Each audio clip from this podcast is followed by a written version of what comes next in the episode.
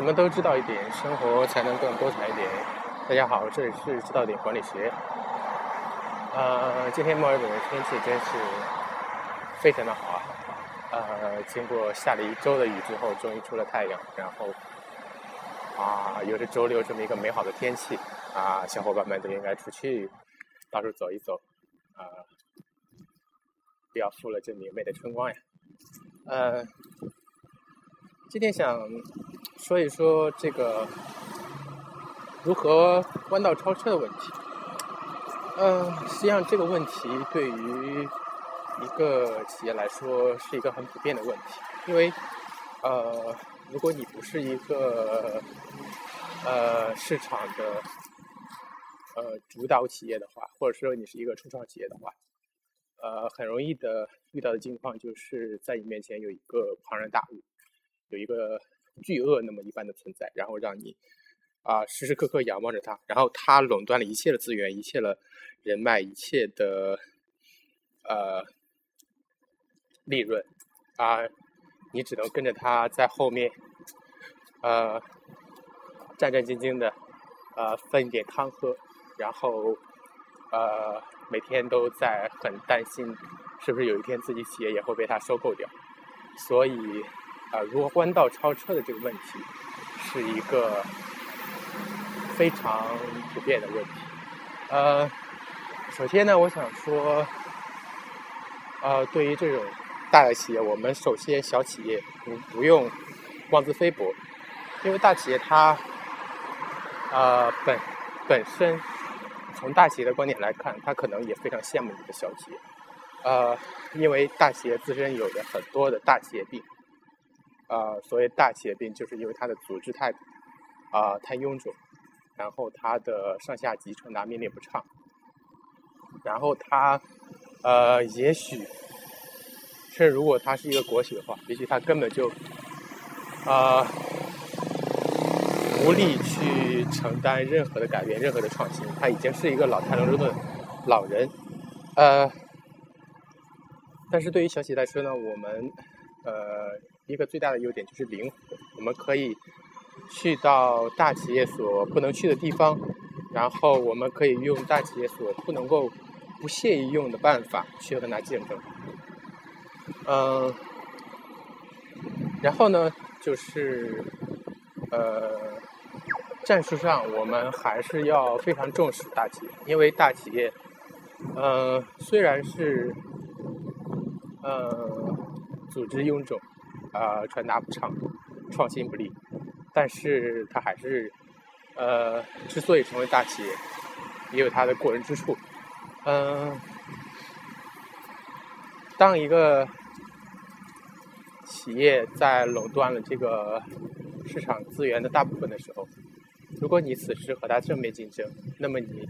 很可能的下落到的下场就是，呃。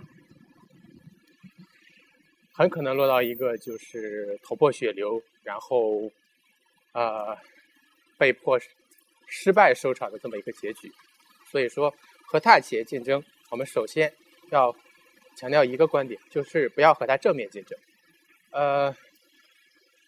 呃，这就好比你在一个高速公路上开车，嗯，然后呢，你前面有一辆非常庞大的卡车。嗯，而你开着是一辆很小的，比如说呃迷你库珀，然后你又你想超过这辆卡车，如果你要选择和它正面竞争，也就是说，你想呃从它旁边很很窄的距离内超过去的话，那么这个大卡车如如果很不爽。我们假设它是和那个，不知道暴力摩托你们有没有玩过？小的时候，就是有人在超超车的时候，你可以踹他，你可以打他，你可以用一切流氓手段。我们假设这个呃情况也适用于我们的高速公路上，然后这个卡车，它就会，它利用它重大的体体量，轻轻的一甩就能够把你甩出去，然后你就很可能就。撞得车毁人亡，所以说，更加聪明的办法是什么？是选择一条羊肠小道，走一条大卡车不不敢走，也没有能力走的那么那么一条道路。然后呢，悄悄的超过去。在超过大卡车之后，我们知道，如果前面没有车的话，如果你来到一片所谓的蓝海的话，那么你的呃情况就要自由的多，你就呃简简简单单的做好你的产品，把这个市场做大。等有一天你真正体量涨到和大和大企业一样大的时候，那么你再去寻求和他正面竞争，说不定你就能够赢他。呃，呃，举几个市场上的例子来说明这个问题的话，呃，一个最在中国一个最典型的例子就是呃德克士，嗯，不知道有没有人喜欢吃德克士，但是嗯，德克士是这样，德克士的公司的呃背景是天天津的那个鼎新公司，实际上和康师傅是一家公司。然后，他的老总想要做一家企业，要和肯德基、呃麦当劳来竞争。但这不是什么新鲜的事，因为，嗯，在中国很多人都眼馋肯德基、麦当劳这个市场，因为他们的体量实在太大，嗯，而且他们也太显眼了，他们能够。在每个城市的最重要的街口占据，呃，占据一个地位，然后吸收了每个城市大量的精华的资源，然后去为他们创造利润。很多，但是你仔细去细想一下，它的他们的产品呢，都没有多少技术含量，无非是一些呃标准化的东西，或者说连锁的一些概念。然后很多老板就以为自己也能做。但是我们细细数一下这些年来失败过的产品，比如说什么，呃，老乡鸡啦，什么，呃，各种模各种山寨的肯德基的品牌了，就没有一个能成功的。因为什么？因为他们都是像我刚才说的，寻求竞争的时候选择一个正面竞争，和肯德基选择同一个市场切入，所以他们当然失败。那么我们德士是怎么做的呢？首先。在市场上，他选择避开肯德基和麦当劳，选择了他们暂时不想去的，或或者没有力量去的啊三四线城市，或者是呃小的小城，嗯，比如重庆啊、四川啊，呃，上次去去成都春春熙路的时候，看到啊那里的。那个一条街上几乎全部都是德式，真的很非常的感慨这件事这件事情，因为呃，他能够在一个边缘市场能够投入这么大的精力去做，一定是首先放下身段，一定是先我没有这么自大，我没有先要去占领一二线市场和肯德基正面竞争。我首先就在身段上，我把自己放低，我认为自己就是一个边缘产品，我就去边缘的市场去，呃，先站住自己的脚跟，然后呢，嗯，我们可以想他们，呃，德克士在产品上也做出了和肯德基不一样的地方，也。是巧妙的避开了肯德基，他做了肯德基之前还没有的米饭类产品，比如说，呃，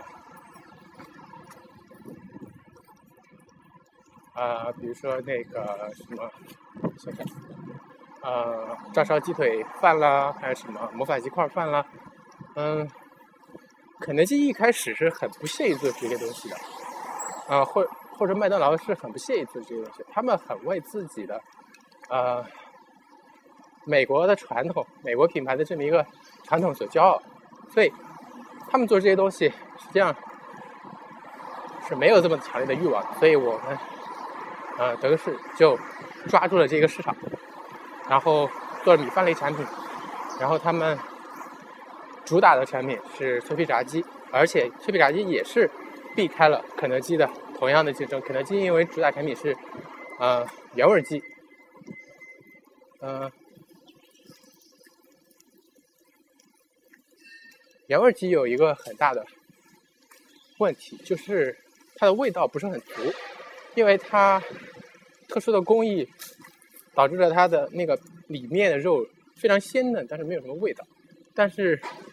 呃，脆皮脆皮炸脆皮炸鸡就是起到了这么一个呃补充的作用，它滋味非常的鲜明。所以，我可以看到德式现在每一步做的都是避开了肯德基的锋芒。然后到现在为止，我们可以看到德式已经嗯。好像一千家店了吧，在中国，但是他还是没有急于和去肯德基一较高下。但实际上，他做到现在这种田地，他也没有必要再和肯德基去争市场，因为这个市场足够大，能够容得下这么两到三家的企业，没有问题。所以说。不要太急于去把你的竞争对手搞死，嗯，你把你的竞争对手留着，实际上也是给自己留一个目标嘛。很多时候，呃，经常说不打不相识。一个一个企业如果在一开始就给自己找这个这么一个目标的话，找这么一个目标企业竞争对手的话，你会所有事情你都会去。嗯，按照他的标准去做，然后不知不觉之间，你就会，呃，成为他那么一一样的伟大的企业。嗯，再比如说，嗯，举一个那个，呃，咖啡的例子，比如说，嗯，星巴克咖啡，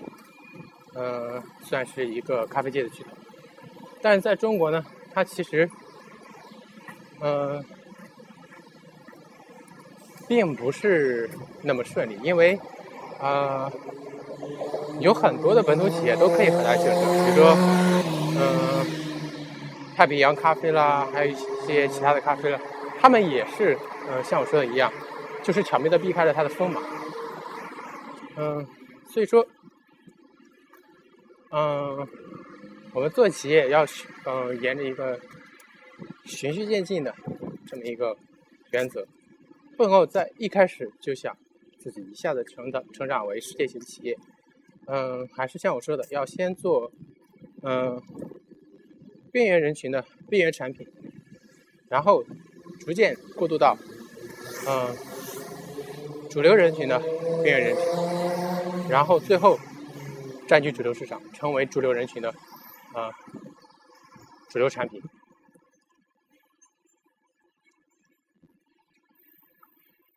呃，OK，今天就先说到这里。